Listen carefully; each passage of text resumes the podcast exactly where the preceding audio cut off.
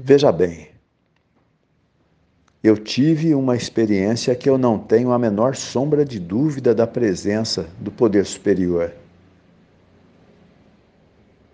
A gente, um dia antes de começar a complicar a pandemia, a gente iniciou um trabalho com o pessoal em situação de rua na Federação Espírita do estado de São Paulo, na sede da Rua Santo Amaro. E fomos informados que aquele seria o primeiro, mas que seria interrompido por conta da quarentena. E eu fui para casa, né, chateado, muito ansioso em fazer esse trabalho com o pessoal em situação de rua. E no dia seguinte,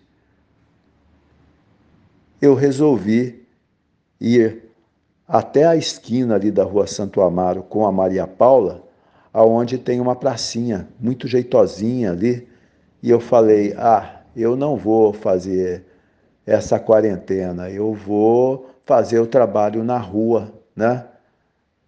Que eu quero tanto fazer". E fui lá, olhei a pracinha, tal, ela tem uma umas escadinhas que dá para fazer uma arquibancada, tal. Eu falei: "Ah, tá exato como eu gostaria, né? Saí dali e fui até a Federação Espírita da Maria Paula tomar um passe. Ali também já estava entrando no esquema de emergência, né? O passe já foi de maneira diferenciado, né, com espaçamento entre as pessoas. E saindo dali, eu fui em direção ao metrô para vir para casa.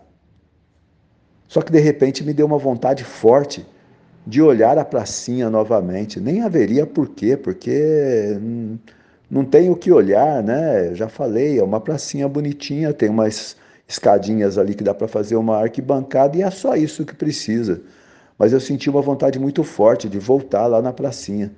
E quando eu cheguei na esquina da Santo Amaro com a Maria Paula, que eu ia atravessar a rua, nesse exato momento subiu o carro do companheiro Ronaldo, que é presidente da CAN, né, Comunidade de Amparo Mútuo do IFL, em Juquitiba, aonde faz a internação dos companheiros né, para recuperação da dependência química. E ele parou do meu lado, né, nessa fração de segundo aí, olhou para mim e falou assim: E aí, Giba? Vamos lá no IFL? Eu olhei para ele, né, fiquei feliz, de, de ver o meu irmãozão, né? E falei assim, beleza, meu irmão, é, só vou dar uma olhada na pracinha aqui, já estou indo lá. E aí decidi, né? Falei assim, bom, eu não vou para casa, né? É, já tem já um tempinho que eu não vejo esse meu irmão que eu gosto tanto, né? E fui para o IFR, que fica só duas quadras dali. Cheguei no IFR, ele estava do lado de fora.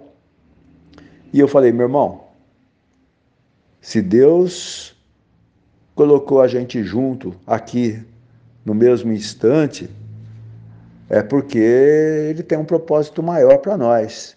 E aí eu me lembrei que eu tinha rodado 500 folhetos de um trabalho que eu faço chamado Agenda da Recuperação.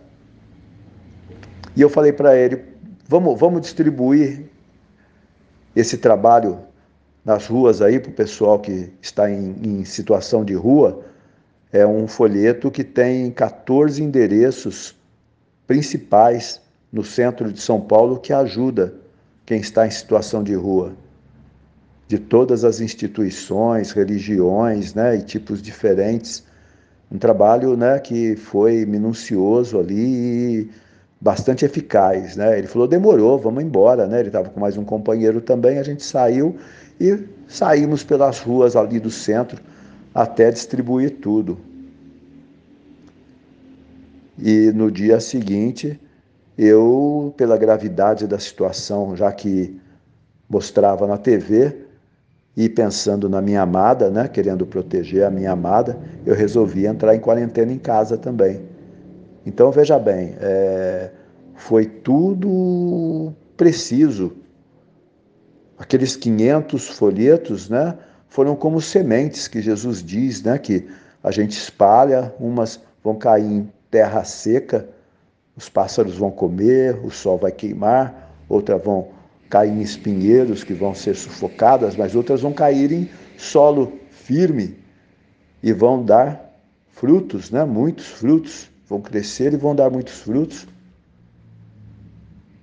E o trabalho foi feito. E aí eu fiquei pensando, né? Qual é a probabilidade de eu encontrar esse meu irmãozão que veio lá de Juquitiba no mesmo segundo? Em um minuto seria uma para 60. Em uma hora seria 3.600. Uma para 3.600. considerando que ele poderia ter vindo ao longo do dia, né, das 8 da manhã até as 18 da noite, em 10 horas, seria uma em 36 mil. E a gente se encontrou exatamente no mesmo segundo, quando eu tive aquela forte intuição de voltar para a pracinha. E fizemos esse trabalho beneficiando 500 companheiros em situação de rua. Fica a pergunta aí: é ou não é um trabalho do poder superior?